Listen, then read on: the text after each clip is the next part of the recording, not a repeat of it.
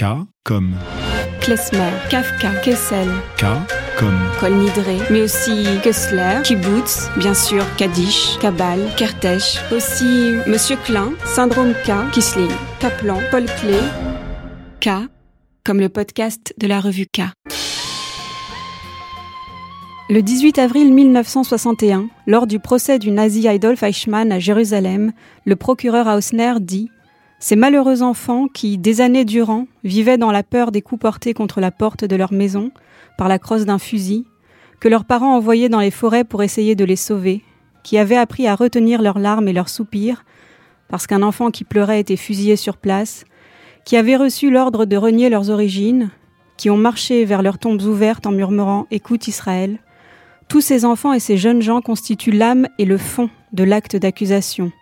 Ces Anne Frank et ces Justine Dranger et des millions d'autres trésors de fraîcheur juvénile, d'espérance, de vie et de création, ils étaient l'avenir du peuple juif. Aujourd'hui, nous recevons, pour notre émission, l'écrivaine Lola Lafont. Lola Lafont, bonjour. Bonjour. Et merci infiniment d'avoir accepté notre invitation. Nous sommes très très heureux de vous recevoir. Vous consacrez un livre bouleversant et singulier à Anne Frank, à son journal, à son écriture, à son musée, à la manière dont on la lit, mais aussi à la manière dont on a instrumentalisé et déformé sa mémoire. Est-ce qu'il s'est agi pour vous, au fil de l'écriture du livre, de reconsidérer presque radicalement l'histoire d'Anne Frank, d'en présenter un visage oublié par le temps et les usages? Alors, je n'avais pas euh, ça comme projet parce que je n'étais pas au courant de, de, toutes les réécritures et de toutes les les enfin j'ai envie de dire les, les presque les falsifications, les transformations. Quand j'ai voulu passer une nuit dans l'annexe euh, pour la collection Manu au musée, j'ai choisi donc euh, de passer une nuit dans la maison Anne Frank, le musée. J'y suis allée un petit peu à l'aveugle. Euh, je, je, savais que je voulais y aller, que je devais y aller, et je savais pas vraiment ce que j'allais y trouver. Et c'est pendant l'écriture, donc euh, après la nuit, que j'ai découvert tous les aspects, euh, je trouve totalement méconnus, que sont les adaptations euh, hollywoodiennes et théâtrales qui ont fait que on a aujourd'hui une image d'Anne Frank euh, entre guillemets universelle, ce qui n'est pas sans poser des, questions. Oui, c'est ça, c'est ce qu'on apprend effectivement, entre autres, dans votre livre. On, reviendra sur les nombreuses falsifications, comme vous dites, de la mémoire d'Anne Frank. Et notamment, une des occultations, alors c'est peut-être ça le prix d'une histoire universelle, c'est celui d'une occultation de la judéité d'Anne Frank. Ouais. Vous dites, l'histoire d'Anne est trop juive. Qu'est-ce que ça signifie? Alors évidemment, c'est pas c'est pas moi qui, qui l'écris euh, pratiquement, mais c'est la conclusion de de la productrice qui la première euh, a eu envie d'adapter le journal d'Anne Frank euh, à la scène et elle trouve que c'est un très bon livre, elle trouve que c'est très intéressant, mais euh, elle et le scénariste vont trouver que c'est trop juif et trop triste pour que ça soit un récit qui parle à un maximum de gens. Et donc, euh, ce sont eux qui ont coupé pour l'adaptation la, à la scène, qui a plus tard donné le film, tous les passages où Anne Frank fait allusion à quelque chose de juif, et ils sont assez peu nombreux en fait dans le journal. Alors, votre livre est une invitation à relire le journal d'Anne Frank, évidemment. Euh, donc, j'imagine que tous ceux qui vont lire votre livre vont réouvrir le journal et vont le redécouvrir parce qu'on en a une image de toute façon avec le temps déformé et fragmenté. Mais les, les passages juifs du journal d'Anne Frank sont néanmoins extrêmement euh, forts. Oui. Ils sont très denses, ils sont très matures également. Et quand même, on peut se dire qu'elle avait une manière d'être juive. Est-ce que vous pourriez euh, dire comment est-ce que Anne Frank était juive, même si ces passages sont relativement euh, éparses dans le journal? Alors c'est très difficile pour moi de répondre à cette question parce que j'essaie de ne jamais parler pour elle. Ni à sa place, ni pour elle, ni euh... donc euh, il me semble que que c'était une famille très c'est une famille très assimilée comme on dit, c'est-à-dire que les Francs étaient une famille de la bourgeoisie allemande et que lui lui vraiment il y a un vrai parallèle avec ma famille d'une certaine façon donc je le comprends comme ça, c'est-à-dire que c'est euh, alors sans le côté bourgeois c'est cet aspect des, juifs euh, éduqués qui ont eu vraiment envie de se fondre dans, dans le pays où ils étaient, de, de vraiment de c'est vraiment de pour qui la religion était vraiment quelque chose qui faisait partie du passé parce que dans la famille d'Anne Frank en fait quand on lit le journal on fait Hanouka mais elle chante des chants enfin elle parle de, de très très modestement de, des rituels sa sœur était je crois d'après les historiens toujours plus, elle faisait plus un lien entre euh, être juive et croire. Pour Anne Frank, c'est pas tellement évident. Dans le journal, c'est lié à euh, une malédiction pratiquement parce que elle parle vraiment d'un peuple qui a souffert, qui a toujours souffert. Pourquoi on souffre encore? Euh, C'est le passage qui a été coupé. Donc elle, elle, elle fait vraiment le lien assez constamment entre l'antisémitisme nazi et leurs conditions. Et c'est évidemment, elle est enfermée. Enfin, je veux dire, donc. Euh, oui, c'est ça. C'est exactement euh, le, terme, j'imagine. C'est-à-dire que la judéité d'Anne Frank, c'est la conscience de sa condition juive. Ouais. Et de sa condition juive euh, dans la perspective d'un éventuel anéantissement. Oui. Il me semble que c'est ce qu'on on lit vraiment dans le, le journal d'Anne Frank. Et alors, effectivement, comme vous dites, c'est quelque chose qu'on a voulu enlever pour le remplacer par sa foi en l'humanité. On a voulu enlever sa conscience de l'anéantissement qui donne en plus une autre dimension à son écriture. Oui, oui, ça, c'est vraiment quelque chose qui m'a beaucoup frappé euh, tout le long des recherches après la nuit que j'ai passée là-bas, c'est de découvrir que tous les monuments qui lui étaient consacrés, dès qu'on cherche un petit peu, euh, on a cette présentation d'Anne Frank comme euh, l'espoir, quelque chose de très lumineux. Évidemment qu'il y a des, aspects très lumineux hein, dans le texte, euh, forcément. Il y a 25 mois là-dedans. Hein. Même s'il manque presque une année d'écriture, il y a quand même du quotidien. Donc euh, elle passe par beaucoup d'états. Mais il y a cette phrase, euh, effectivement, en dépit, d'ailleurs la vraie phrase est beaucoup plus longue, mais je crois encore en la bonté des hommes, qui est sur pas mal de monuments. Et moi, je me suis évidemment posé la question de pourquoi on n'a pas le paragraphe. Enfin, c'est une question que je me, je me pose faussement, euh, de manière faussement naïve. Je sais très bien la réponse, mais pourquoi on n'a pas le paragraphe d'avant qui est euh, son désespoir hein, quand elle parle de la guerre, quand elle parle du besoin de guerre des hommes, de, de, cet aspect, euh, voilà, de cette sorte de, violence dont elle est victime. Elle le sait, elle grandit avec, elle a eu une vie avant quand même.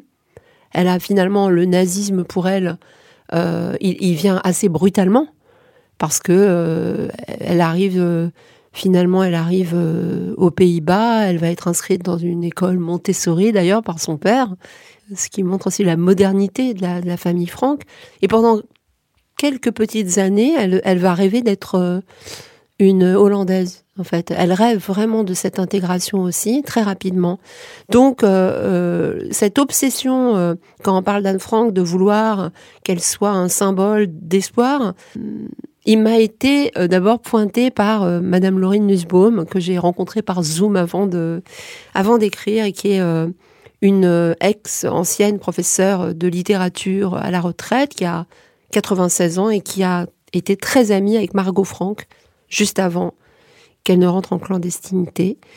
Euh, cette dame m'a fait remarquer que parler d'espoir pour euh, le récit d'une jeune fille hein, qui meurt euh, à Bergen-Belsen du typhus et qui le reste du temps passe deux ans enfermée pour ne pas mourir, c'était quand même très questionnable.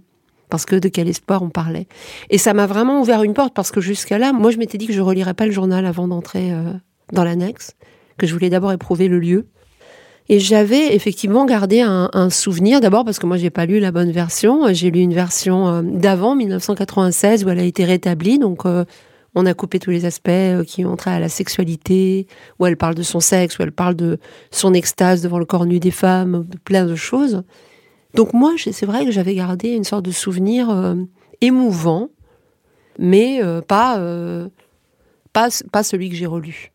Et voilà, je me suis posé la question de cette euh, notre euh, notre obsession collective de, de vouloir absolument qu'Anne Frank soit un, objet d'espoir. D'après ce que vous dites maintenant, qui est complètement désincarné. On lui enlève son corps, on lui enlève son désir et aussi donc les, tout ce qui est potentiellement ce, qui est, ce à quoi elle résiste. Oui, et puis le, les, les, réécritures, elles ont été vraiment par, par, par étapes, puisque le premier éditeur, l'éditeur néerlandais, à la première publication, a demandé au père, à Otto Frank, qu'il enlève les parties sur la sexualité. L'éditeur allemand, lui, a remis les parties sur la sexualité qu'il ne gênait pas, mais a demandé à ce que soit enlevé tout ce qui pourrait être négatif pour euh, l'Allemagne. On imagine euh, toutes les pages qu'il a fallu couper. Euh, après, il y a eu vraiment cette, cette apothéose, j'ai envie de dire, américaine, qui est... Euh, alors évidemment, c'est le spectacle, le spectacle euh, capitaliste, hollywoodien, il euh, n'y a rien de surprenant.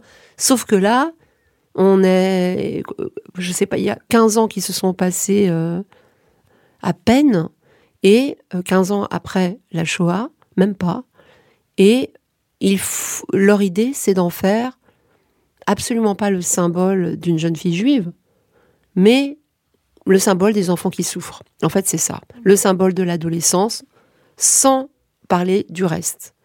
Et il va y avoir vraiment un travail de lissage et de, réorganisation de son texte. C'est-à-dire que pour la pièce de théâtre, il y a vraiment clairement euh, une mise en avant de tout ce qui est comédie familiale.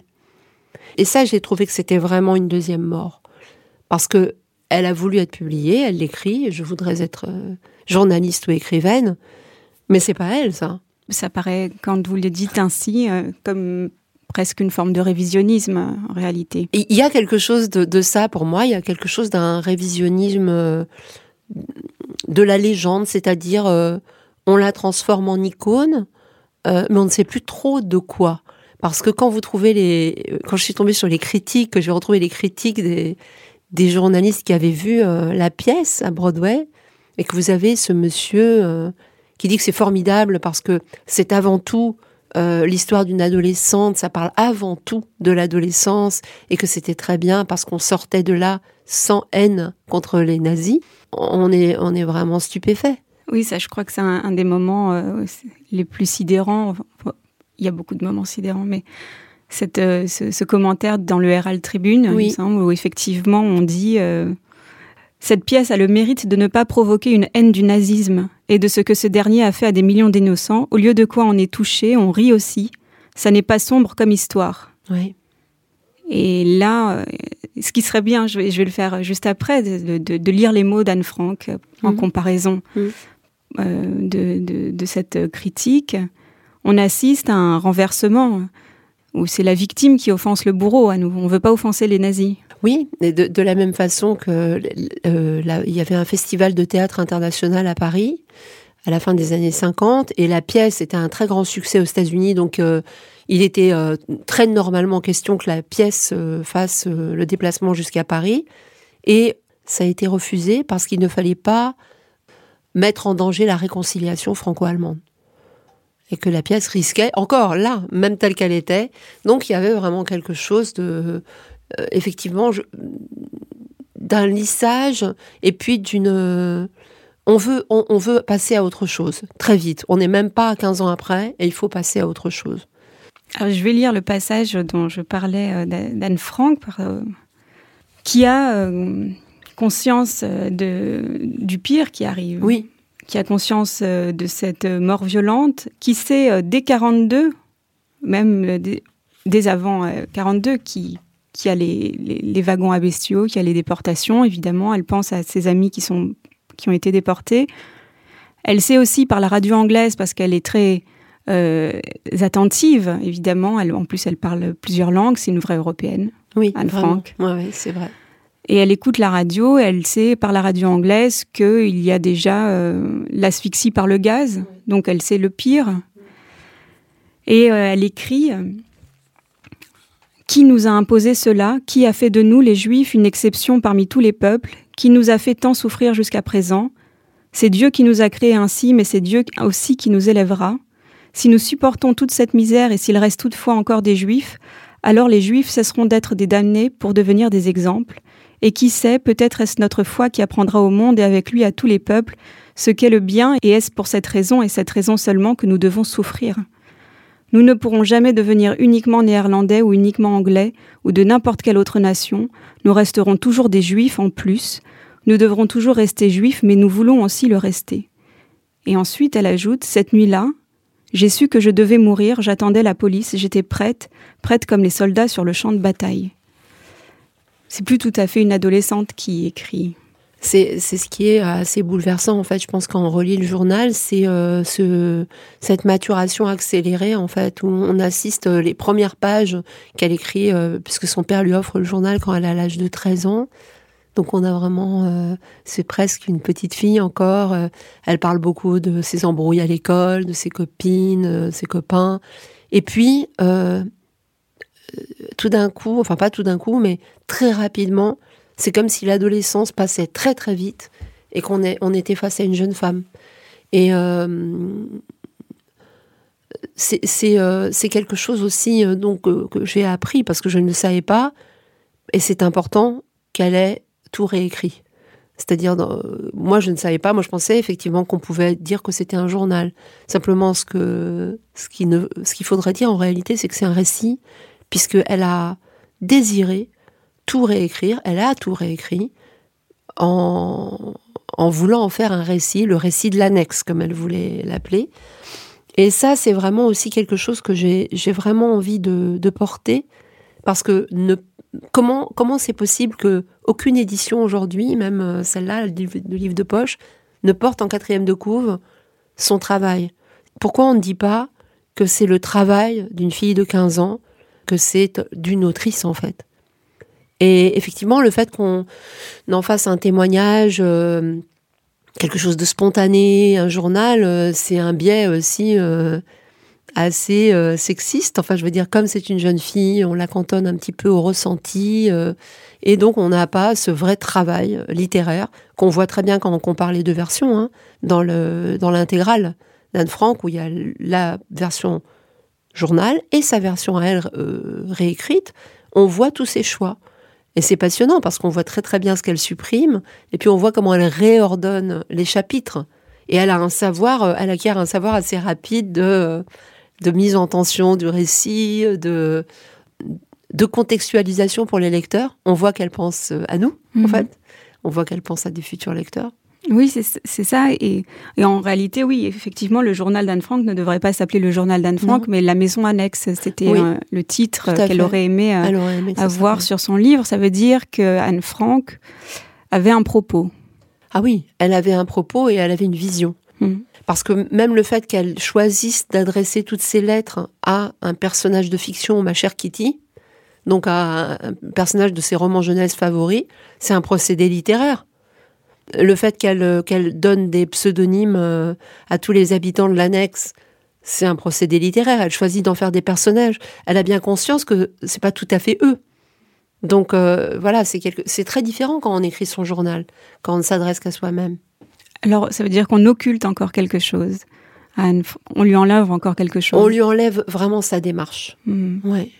Et alors, euh, vous avez une phrase parce que malgré tout, euh, c'est le journal le plus, peut-être le plus lu. J'ai vu, en faisant des recherches, que c'était peut-être le livre le plus traduit après la Bible.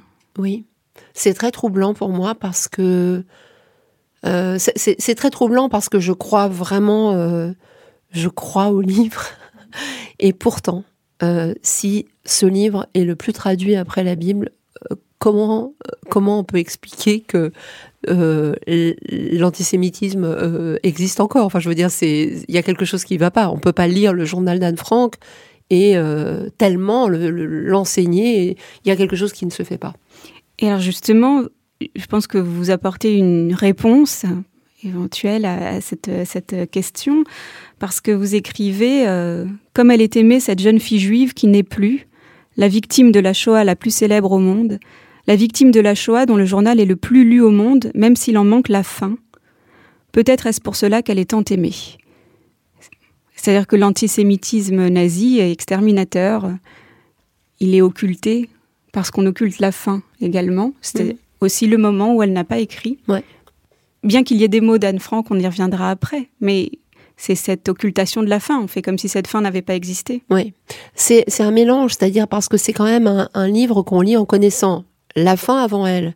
Euh, donc c'est extrêmement troublant de le lire parce qu'on attend tout le temps. Euh, on se dit, tiens, c'est bientôt fini. On regarde les dates et on, sait qu'on va arriver au 4 août 44. Donc ça, cet aspect est, assez terrible quand on la lit.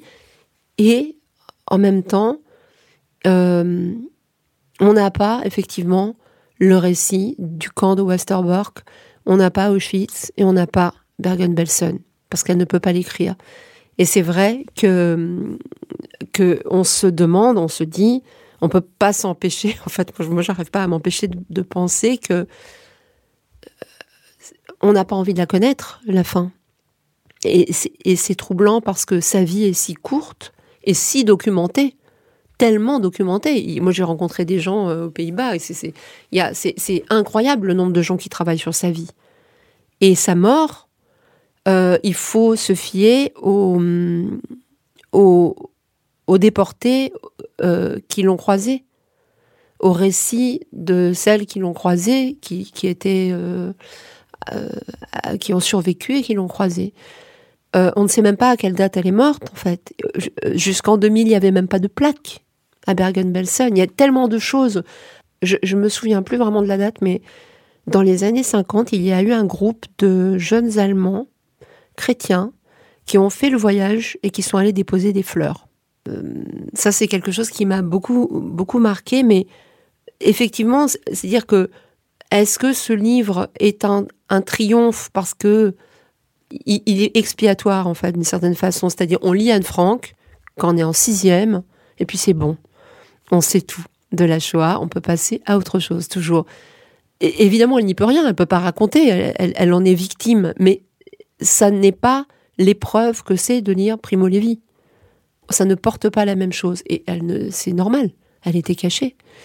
Donc euh, oui, est-ce que elle nous, est-ce qu'il y a quelque chose de, on voudrait qu'elle nous absolve? Je sais pas. Enfin, il y a vraiment quelque chose. D'où son statut d'icône. Oui, certainement. Ça, fait penser aussi à une fonction de, fétiche qui, qui, empêche de voir. Euh, vous, je crois que dans le livre, vous dites bon, il faut malgré tout prolonger ça. Il faut prolonger au-delà du, 4 août mmh.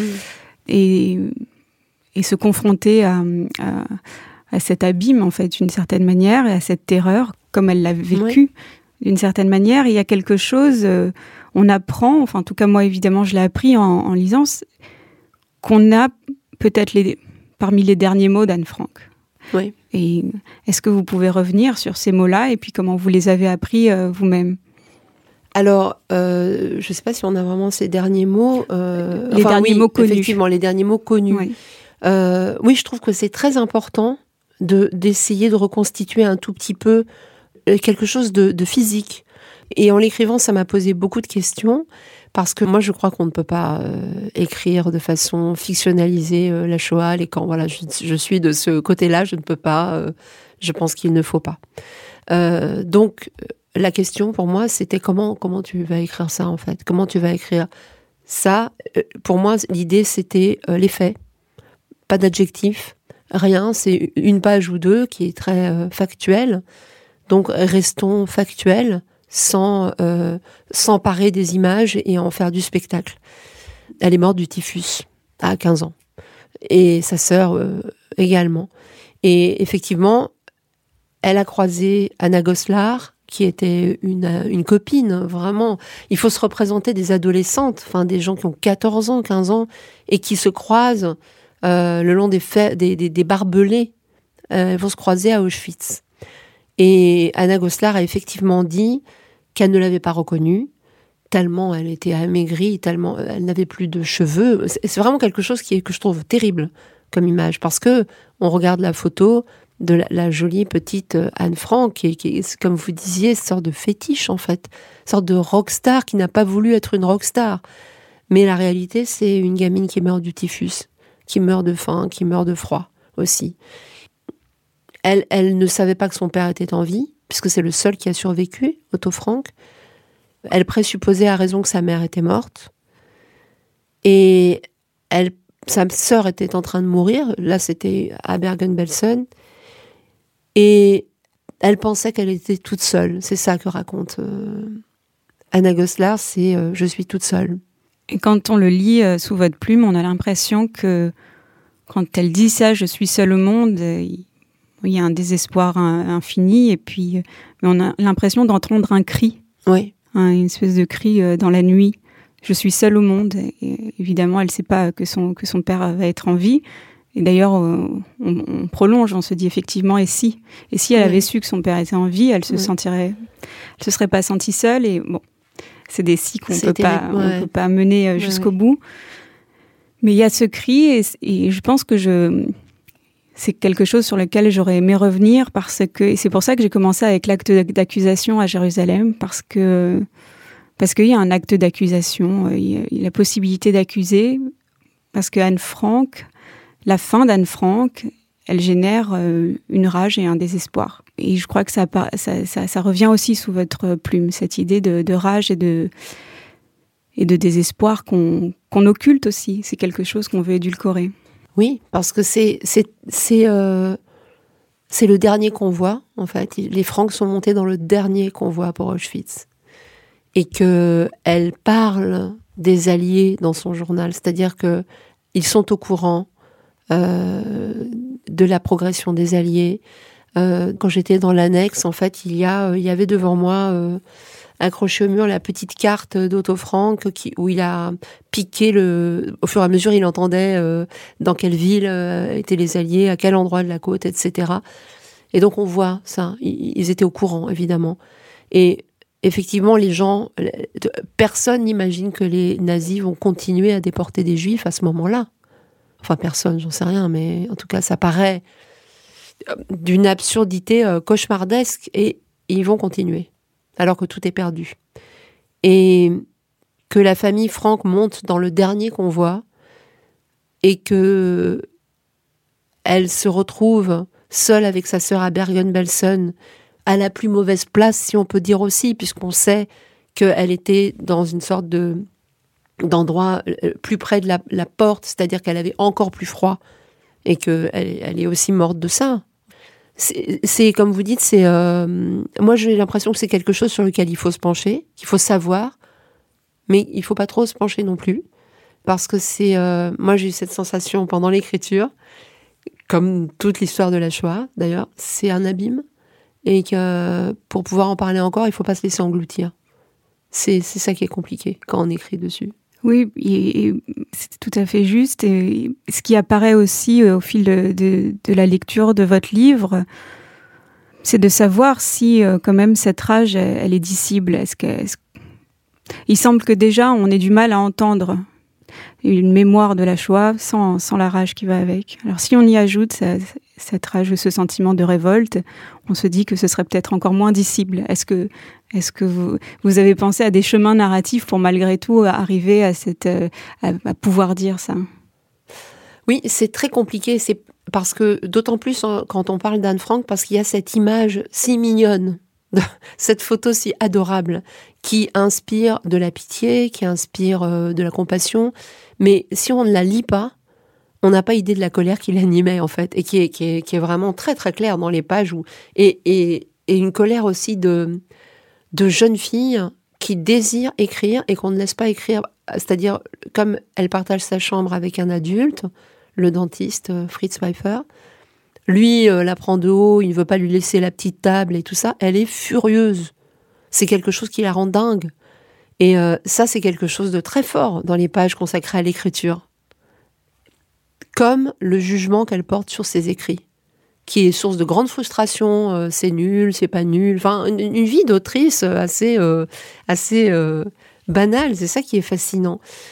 Donc, effectivement, c'est difficile de parler d'elle et de et de d'accepter aussi ce sentiment de rage, de faire passer quelque part ce sentiment de rage. J'ai l'impression qu'il est passé pas pour moi, mais pour, euh, pour, pour l'écriture de quand tu écouteras cette chanson, par la rencontre que j'ai faite le lendemain de ma nuit avec euh, une rescapée de Bergen-Belsen, que j'ai eu la chance de rencontrer à Amsterdam, qui s'appelle euh, Rosetta. Et qui m'a dit, qui m'a écrit même dans un mail cette phrase. Elle m'a raconté son arrestation au même âge. Et elle a fini par me dire, je pourrais te raconter 100 fois les conditions dans lesquelles on vivait à Bergen-Belsen, tu, ne pourrais pas imaginer. Donc elle a mis euh, directement, euh, vraiment noir sur blanc, l'impossibilité justement de pouvoir euh, l'imaginer, en parler. Et elle a raison, parce que je ne peux pas imaginer, on ne peut pas imaginer, mais moi j'ai l'impression qu'on doit continuer à essayer quand même. Qu'il y a quelque chose qu'on doit continuer à essayer de faire. Et c'est c'est sans fin. Oui, parce que il me semble que vous le dites aussi, sinon il y a, quelque chose qui est manquant, il y a quelque chose qui ne se transmet pas. Et puis ça peut ressortir euh, sous des formes euh, particulières. Et là, je pense, euh, puisque c'est ce sujet-là de la, rage, du désespoir et de la violence, je pense à ces quelques lignes très fortes que vous consacrez à votre cousin, Pierre Goldman, vous ne le nommez pas, oui. il me semble. Donc je ne sais pas si je transgresse en Non, vous ne transgressez pas. Je me suis dit que soit euh, on le reconnaîtrait, soit on... ça serait une silhouette. Parce que euh, c'est très important, parce que c'est votre cousin, et donc ça montre aussi quelque chose qui traverse votre famille. Et donc c'est l'histoire d'Anne Frank vous permet de rejoindre aussi votre histoire. Mm-hmm.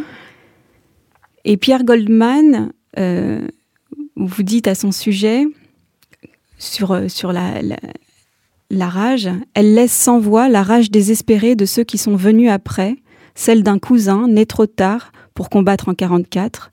Il ne cessera de se chercher une guerre, il ira des barricades de mai 68 jusqu'aux guérillas d'Amérique du Sud. Il écrira dans un récit autobiographique que naître juif, c'est venir de la mort et à peine dans la vie. Le ravage dans ma famille s'est transmis comme ailleurs la couleur des yeux. Oui. Donc il y a cette. Je crois que c'est en lien avec ce qu'on disait auparavant. Il, il, faut continuer à imaginer malgré tout parce qu'il y a quelque chose qui n'est qui n'est pas transmis et qui qui reste, qui, qui pèse aussi. Oui, oui, oui, parce que effectivement, euh, euh, on, on, a on a peut-être cette illusion qu'on peut toujours retrouver des traces en fait, que que c'est possible, mais parfois on ne peut pas. En fait, enfin, je, parfois il y en a tellement peu que les recherches s'arrêtent. C'est-à-dire que très concrètement, euh, pour moi, chercher euh, où sont mortes exactement euh, mes grandes tantes, c'est pas possible.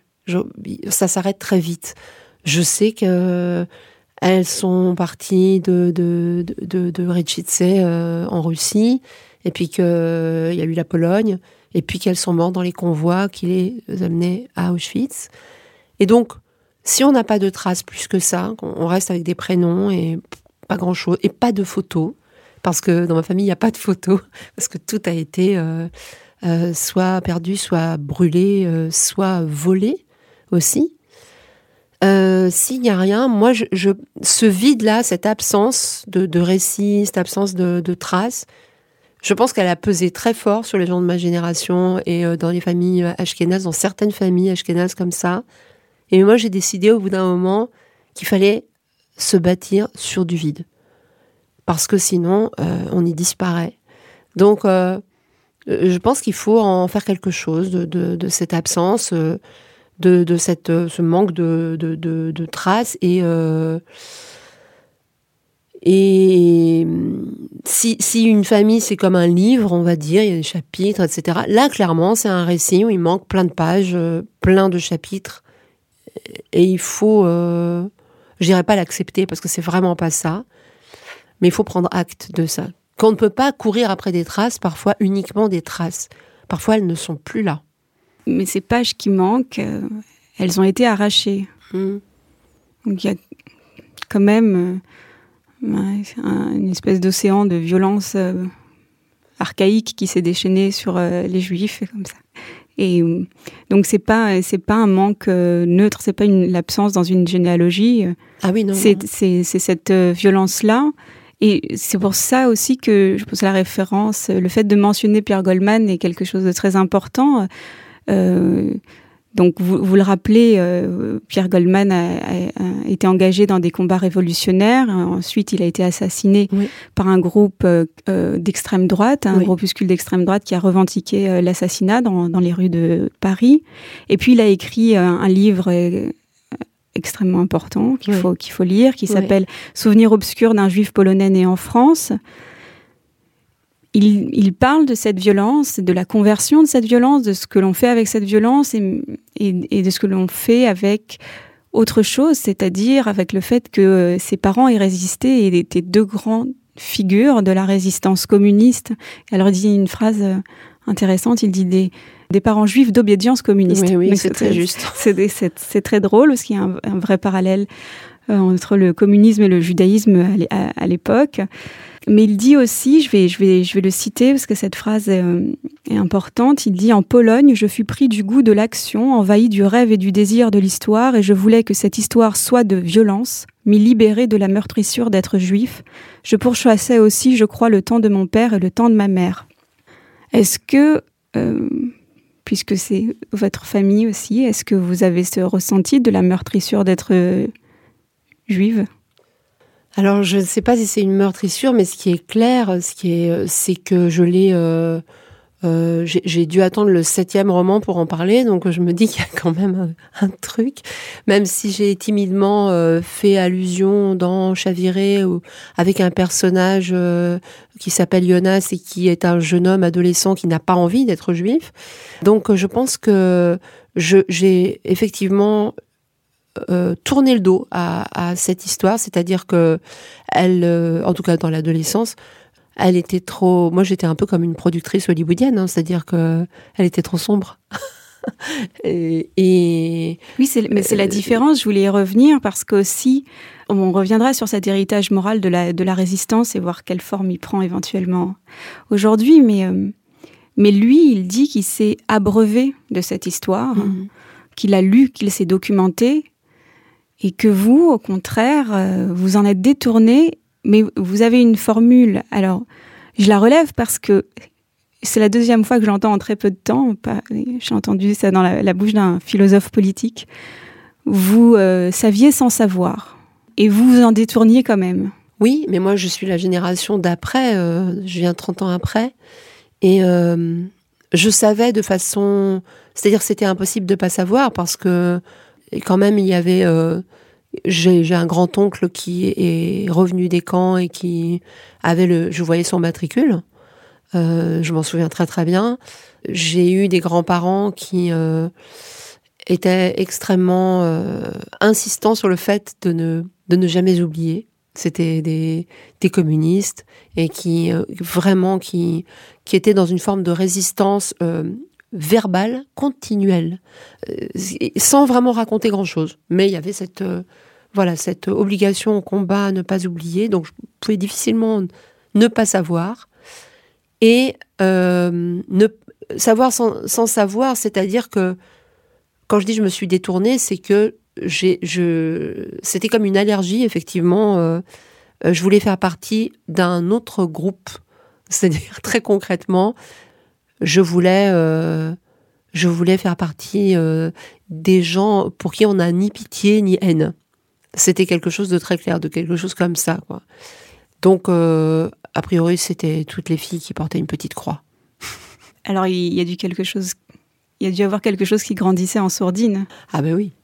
Et c'est maintenant, en fait, disons, par le biais de cette je ne sais pas si c'était une commande, parce qu'il y a une, une, collection du musée, de Manu au musée. Mm-hmm. Et euh, alors, je ne sais pas comment c'est en non, amont. Non, non, c'est pas, c'est pas une commande. C'est-à-dire, j'ai eu la proposition d'écrire un texte dans la collection mais on vous dit jamais où aller. Euh, et donc, euh, moi, je me suis un peu jetée dessus parce que c'était euh, la possibilité pour moi de passer une nuit dans la maison Anne Frank. Et d'une certaine façon, j'ai l'impression d'avoir un peu tordu le cou à la collection parce que je suis allée dans un musée du vide et qu'il n'y avait pas d'objet. Mm. C'est même pas qu'il n'y a pas d'œuvre, c'est qu'il y a.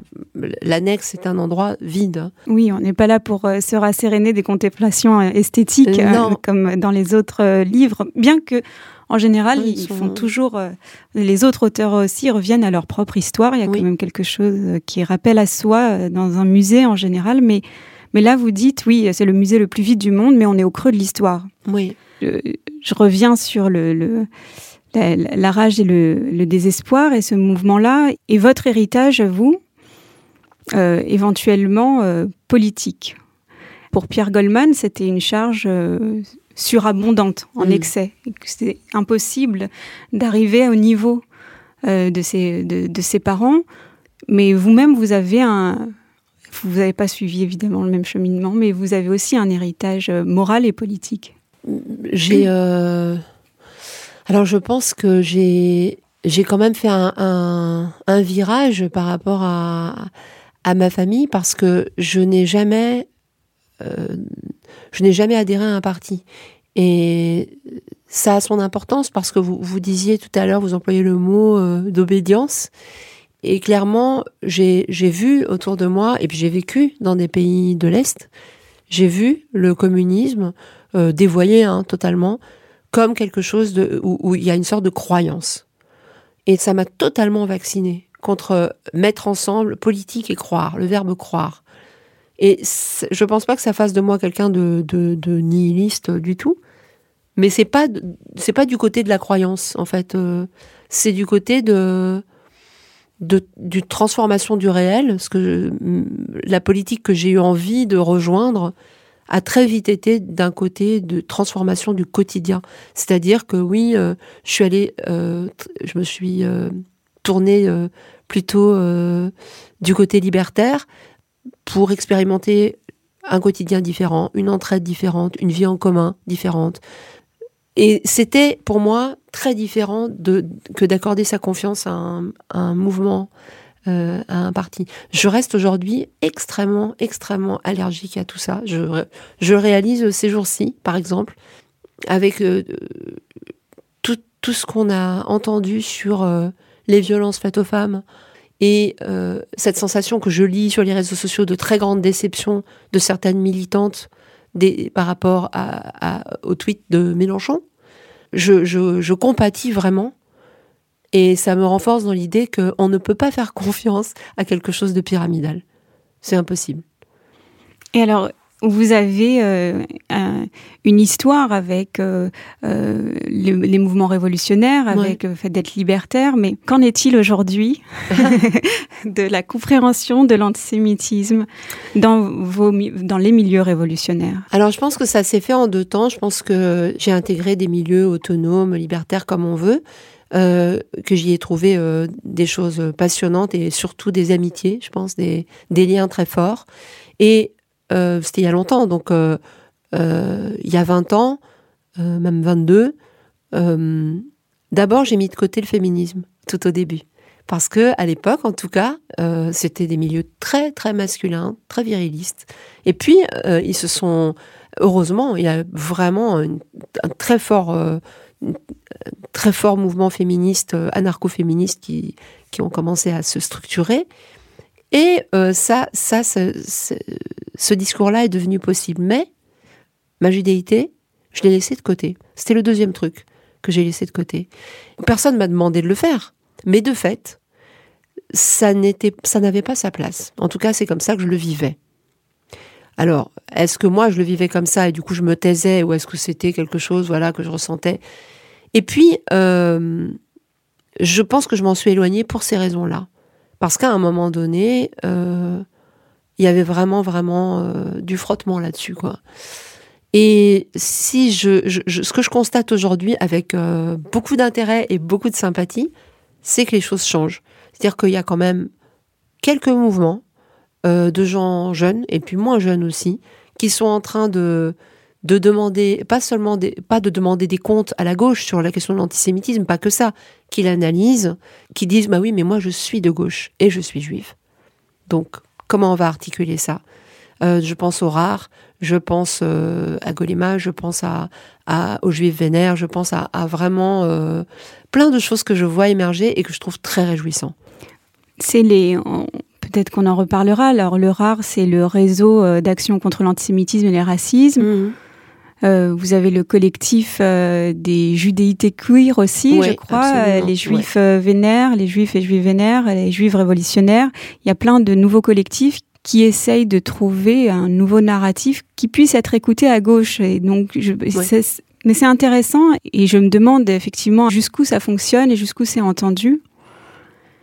Mais ça, ça participe aussi euh, d'une volonté de renouer avec une gauche avec laquelle les juifs euh, ont été peut-être obligés de divorcer. C'est intéressant dans la mesure où quand on, lit, le livre de Pierre Goldman, il y a, l'idée que le communisme était, la gauche était la réponse pour les juifs pour exister pleinement en tant que juifs. Il, il dit ça. Il fallait être de gauche pour exister pleinement en tant que juif parce qu'il y avait une union internationale, donc qui permettait d'aller au-delà des identités nationales. Et il y a eu une rupture euh, aujourd'hui euh, qui se voit évidemment euh, encore. Et puis il y, a des, il y, a des, groupes qui essayent de militer, qui vont dans ce sens. Juste avant euh, les, les, confinements, il y a eu une journée en mémoire d'Ilal. Et et je vous ai croisé cette journée et les autres, les autres groupes également. Vous avez quelques lignes, quelques mots pour euh, ces juifs, euh, ces juifs qu'on assassine en France depuis une vingtaine d'années. Et je vais lire ce, ce passage. Vous parlez d'abord de vos grands-parents et vous dites Mes grands-parents parlaient russe, polonais, hébreu, yiddish et français. Ils étaient laïcs et communistes, ne fêtaient aucune fête juive, ils s'imaginaient français. C'était avec un plaisir émerveillé, une déférence d'invité qu'ils faisaient l'apologie du pays des droits de l'homme et citaient Jaurès. Je me souviens de leur sidération après l'annonce de l'attentat qui frappa la rue des Rosiers. Je suis heureuse que tous deux soient morts avant de savoir le martyr d'Ilan Halimi, l'assassinat des enfants de l'école aux Aratora et celui des hommes venus faire leur course à l'hypercachère. Et le chapitre se termine ici. Ouais. Vous le dites, donc c'est dit. Mmh. C'est assez peu dit. Ouais. Enfin, pas, pas, pas, dans votre livre, mais en général, je pense qu'on a toujours du mal à parler euh, de ces attentats et de l'antisémitisme qui a mené à ça. Euh, donc vous le dites, et puis il y a, on passe au chapitre suivant. Donc vous le dites, mais en même temps, il y a une retenue. Euh, une retenue, il y a dans ce récit, il y a une. Alors ça, c'est vraiment le l'aspect euh, construction littéraire. Ce qui a été mon travail, c'était de ne jamais perdre de vue Anne Frank et donc d'opérer une sorte de, de balancement entre moi dans le musée, son histoire à elle, euh, le récit, le, le journal, enfin, qu'est-ce qui se passe avec son écrit, et puis toutes les, les pensées autour, effectivement, toutes les. Je veux pas, je veux pas euh, vraiment euh, spoiler, mais, mais disons que je savais en commençant l'écriture, parce que je l'ai su dans la nuit, qu'il y aurait euh, que le récit était comme une annexe et qu'il y avait un secret au cœur de ce récit qui explique le titre. Et donc c'est un équilibre à tenir dans l'écriture. Il y a beaucoup de choses que j'aurais pu, euh, je dirais pas développer, mais euh, continuer. Et à chaque fois que je continuais quelque chose, c'était elle que je perdais de vue. Donc moi, je ne pouvais pas prendre trop d'importance. Donc il y a une question comme ça qui est un peu pour moi euh, du projet, quoi, comme je voyais les choses, que c'est autour d'elle que ça gravite. Et puis il y a aussi le fait que je me suis vraiment posé la question. J'ai même fait beaucoup plus long euh, où j'ai raconté euh, une ou deux, je me rappelle d'avoir écrit une ou deux anecdotes d'antisémitisme vécu euh, là ces dernières années dans les milieux de gauche. Et je me suis dit, c'est pas possible parce que, encore une fois, quand elle est là, c'est très compliqué de faire exister des anecdotes face à elle. C'est-à-dire que de toute façon, quand vous avez Anne Frank, les Franck, dans l'endroit où j'étais moi, leur disparition, tout me paraissait de trop. Et c'est bien le problème, c'est bien le problème, c'est que euh, je, peux continuer cette, cette comparaison. Je, il faut quand même pouvoir parler d'anecdotes mineures. Moi, je ne l'ai pas fait, ou très rapidement, parce que ce récit-là, pour moi, n'avait pas sa place. Mais je trouve qu'il il faut pouvoir, euh, et c'est en train de se faire dans les mouvements que vous, vous citiez, et puis entre, entre dans la vie, il faut pouvoir dire que l'antisémitisme, c'est aussi un quotidien, c'est aussi des choses, euh, c'est aussi avoir peur d'entendre des choses, des choses qui ne sont pas tragiques, on va dire, mais qui sont usantes, très usantes, et qui, et qui vraiment... Euh, sont extrêmement, qui entament le quotidien. Donc voilà, dans un livre, dans ce livre-là, c'était compliqué d'aller plus loin. Je ne sais pas ce que je ferai après. C'est d'une certaine manière un tournant ce livre, puisque oui, dans votre. J'ai fait mon outing en fait. D'une certaine voilà, c'est ça. Et quel outing? Il y a beaucoup de choses qui, qui sont dites. On, sait qu'il y a des retenues dans la mesure où quand on est confronté à l'antisémitisme, c'est difficile de dire. Mais je crois qu'il y a un, schéma qui émergeait euh, dans, votre livre quand vous rappelez euh, les meurtres des Juifs en France euh, et aussi le traumatisme que, que ça a été. On, on rappelle aussi, comme pour Anne Frank, qu'il y a quelque chose qui reste incompris ou qui reste ignoré, qui reste occulté dans l'antisémitisme. Ah mais oui, vous, alors pour reparler de, de Hélène Halimi et puis de l'hypercacher, j'ai un sentiment euh, et, et, de l'école Zaratora, euh, je garde un, souvenir d'une solitude immense, euh, d'une solitude immense je me souviens de l'impossibilité justement de trouver euh, de trouver quelque chose de euh, d'une réunion en fait euh, pour alors sauf dans la communauté juive ce que je trouve terrible parce que ça devrait être une, vraiment l'occasion de pouvoir être ensemble. Et je pense que ça a été au fur et à mesure des pour moi des ruptures euh, de, admettre aussi que, que ça n'était pas là, que ça n'était pas là et que je, me souviens de du rassemblement euh, après euh, l'école, les assassinats de l'école Ozaratora, il y avait que des personnes de la communauté juive. Je, me rappellerai toujours. C'est terrible. C'était terrible. Et pourtant, alors, il y a quand même cette tentative pédagogique ou militante ou politique, euh, d'en parler, de continuer à informer. Il y a des livres qui vous accompagnent dans votre livre. Et vous citez le livre de Philippe Roth, L'écrivain des ombres, qui est extraordinaire. Oui, un de ses premiers. Et il prolonge euh, la vie d'Anne Frank. Et, euh, et, Anne Frank, enfin, Anne Frank prolongée dans l'imaginaire de Philippe Roth se demande de toute façon qu'est-ce que ça fait, euh, enfin, qu'est-ce que ça ferait si les gens accèdent vraiment à ce que j'essaye de dire Et il dit, et en fait, la phrase exacte, c'est ça Qu'arriverait-il quand les gens auraient enfin vu clair? La seule réponse réaliste était rien. Oui. oui. Est-ce que, est que vous rejoignez Philippe Roth? Oui. oui. je sais que c'est, c'est ouais, vraiment. Et, et euh, et je, je suis euh, très émue et euh, du, du, de l'écho que rencontre euh, quand tu écouteras cette chanson. Et, et en même temps, je ne peux pas faire autrement que me dire est-ce que vraiment ça, est-ce que vraiment ça va servir à quelque chose? Je sais pas.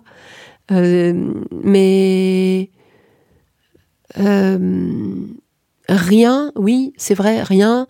Mais peut-être, bon, peut-être que ce moment, il y a euh, alors c'est un balancement ces histoires d'identité c'est vrai c'est moi j'ai été je suis très ambiguë par rapport à ça. C'est-à-dire que je balance entre euh, l'idée qu'il ne faudrait pas d'identité et, et euh, sorte de d'illusion très optimiste que en fait euh, tout ça est est complètement on peut s'en passer. Et puis en fait le savoir tout à fait intime que c'est faux que c'est c'est faux de manière factuelle. On est on a une identité elle est constituée de tout ce qu'on a vécu et pas vécu, et entendu et pas entendu, et, et, de tout ce qu'on n'arrive pas à raconter, etc.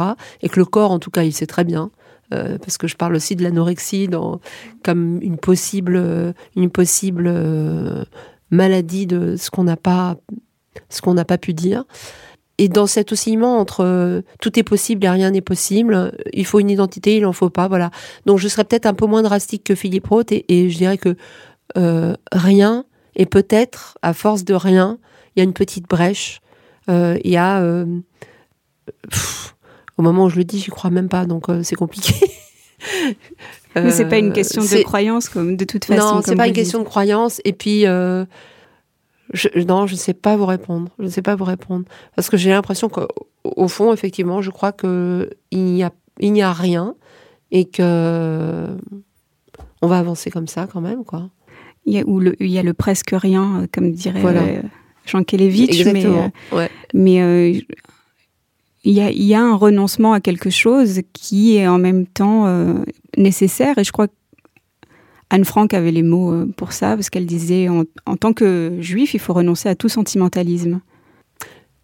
Elle a, oui, c'est quelle leçon en fait? Vous voyez, je me rappelais pas de cette phrase, mais euh, effectivement, il faut, il faut renoncer à tout sentimentalisme. Et puis, euh, ça n'est pas de la résignation, c'est c'est de la lucidité en fait. Donc, ouais. Merci beaucoup, Lola Lafont, pour cet entretien. Merci à vous.